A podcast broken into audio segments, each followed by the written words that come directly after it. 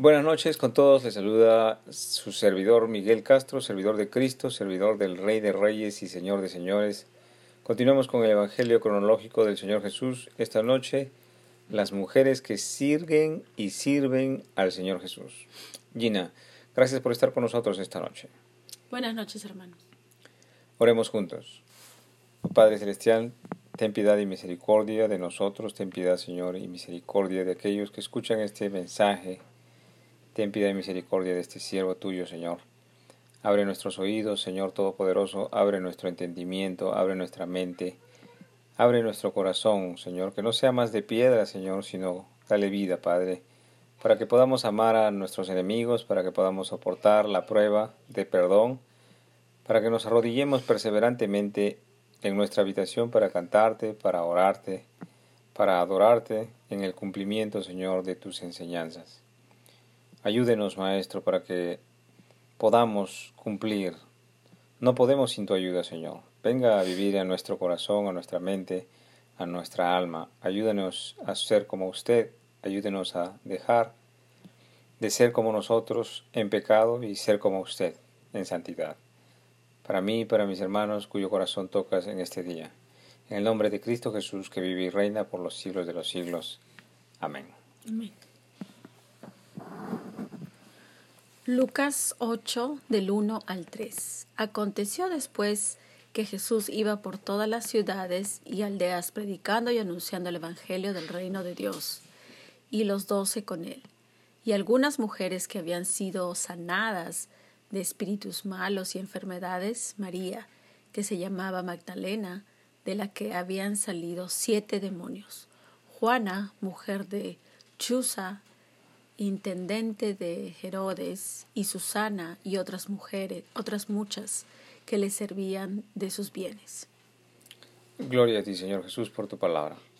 Ya conocemos que estos, estos doce discípulos, como dice la Escritura, Jesús iba por todas las ciudades y aldeas predicando y anunciando el Evangelio del reino, y los doce con él, dice, ¿no? Entonces conocemos ya los discípulos, este equipo misionero que tenía el Señor Jesús, estaba compuesto pues, por Simón Pedro, Andrés y su hermano, que eran eh, pescadores. Después estaba Jacobo y Juan, Jacobo llamado Santiago, y Juan, que también eran hermanos y que eran hijos de Zebedeo, ¿no? y también llamados hijos del trueno. Y luego estaba pues, Felipe, Bartolomé, Tomás, Mateo, que antes se llamaba Leví, eh, Jacobo, llamado también Santiago, hijo de Alfeo, Leveo, que también se llamó Judas Tadeo, eh, Simón el Canaísta, también llamado Simón el Celote, y el doceavo discípulo Judas Iscariote, el que entregó al Señor. Todos esos habían dejado atrás sus vidas para servir todos los días al Maestro en todo su caminar por aldeas y valles. La palabra dice que Jesús iba por todas estas aldeas y entonces preguntémonos cuál es este servicio que realiza el maestro en todas estas ciudades y aldeas, y pero ponga atención porque esto aún tiene que suceder hasta estos días. Dice la escritura, predicando y anunciando el Evangelio del reino de los cielos. Aleluya.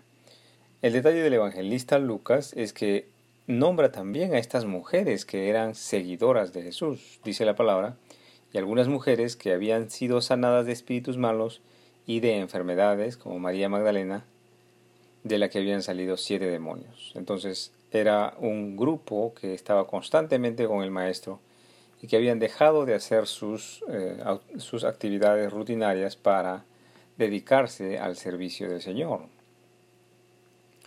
Eh, María Magdalena. Entonces, ¿qué conocemos de María Magdalena? Primero que nada, que Jesús le había sanado de siete espíritus demoníacos, de siete espíritus malignos. Y obviamente se nota de, el agradecimiento de María Magdalena es tal que sirve al Señor, al Señor Jesús en todo su ministerio. Como el mismo Señor Jesús nos, nos enseña, aquel que se le perdona más, que también vendría a ser aquel a quien se le sana más, ama más al Señor Jesús. Se, y conocemos también por eh, los escritos de la Biblia que María Magdalena es seguidora de Jesús, incluso hasta estar junto a la cruz con el Salvador. Eso leemos en Mateo 27 del 55 al 56. También está presente durante la preparación del cuerpo de Jesús, después de que ya ha muerto nuestro Señor, cuando le bajan de la cruz y le colocan en el sepulcro de José de Arimatea. Démonos cuenta que esta mujer no niega en ningún momento a Jesús ni teme por su vida, siguiendo al Jesús como su Rey y su Salvador. Estos sucesos se detallan en Mateo 26, 61. Aleluya. A María Magdalena también es la primera mujer que ve a Cristo resucitado, y esto lo leemos en Mateo 28, 9, y cuyo evento se ha registrado para la historia de la humanidad. María Magdalena es uno de los nombres eh, que más, que más eh, leemos en la Biblia dentro de las mujeres y del grupo de mujeres seguidoras de Jesús. Bendito sea el Señor. Entendemos del Antiguo Testamento que las mujeres piadosas que acompañaban a los profetas iban delante de ellos como parte de un equipo misionero que predicaba el arrepentimiento. Probablemente este, este equipo de mujeres, seguidoras del Maestro, entrarían en los valles y en las aldeas anunciando al profeta de Dios, a Jesucristo, convocando a reunión en las sinagogas para escuchar la enseñanza del Salvador y sus discípulos. Otra mujer de la que aprendemos que servían al maestro es Juana, mujer de Chuza, dice la escritura, intendente de Herodes, que sería una mujer acomodada y que podría, pondría a disposición sus bienes en favor del ministerio de Jesús y de sus apóstoles.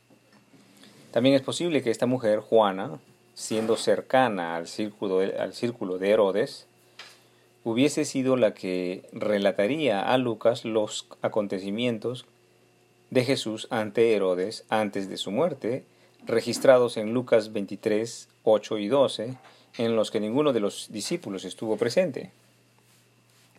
Escuchamos también de Juana o Joana en Mateo 24, 10, cuando este grupo de mujeres seguidoras del Maestro anuncian las buenas nuevas de la resurrección de Jesús.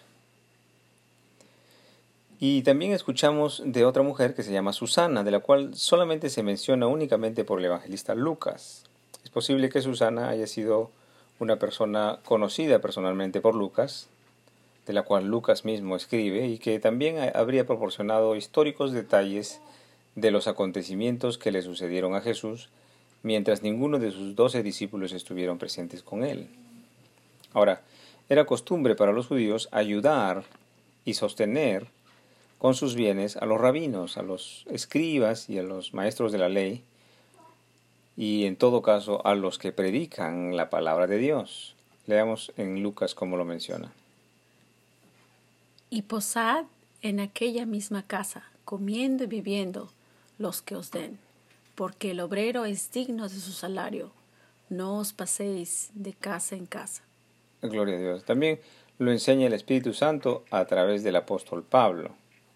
Gálatas 6:6 El que es enseñado en la palabra haga partícipe de toda cosa buena al que lo instruye.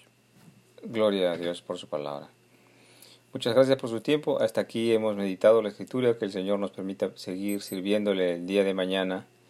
Que el Señor os acompañe en vuestro angosto caminar, el ejercicio vivo de la palabra de Dios en el nombre del Padre, del Hijo y del Espíritu Santo. Amén. Les recuerdo que si tienen alguna duda, consulta, pregunta o u oración o petición, escríbanos a miguelcastro240 gmail.com. Otra vez miguelcastro240 gmail.com. Gracias.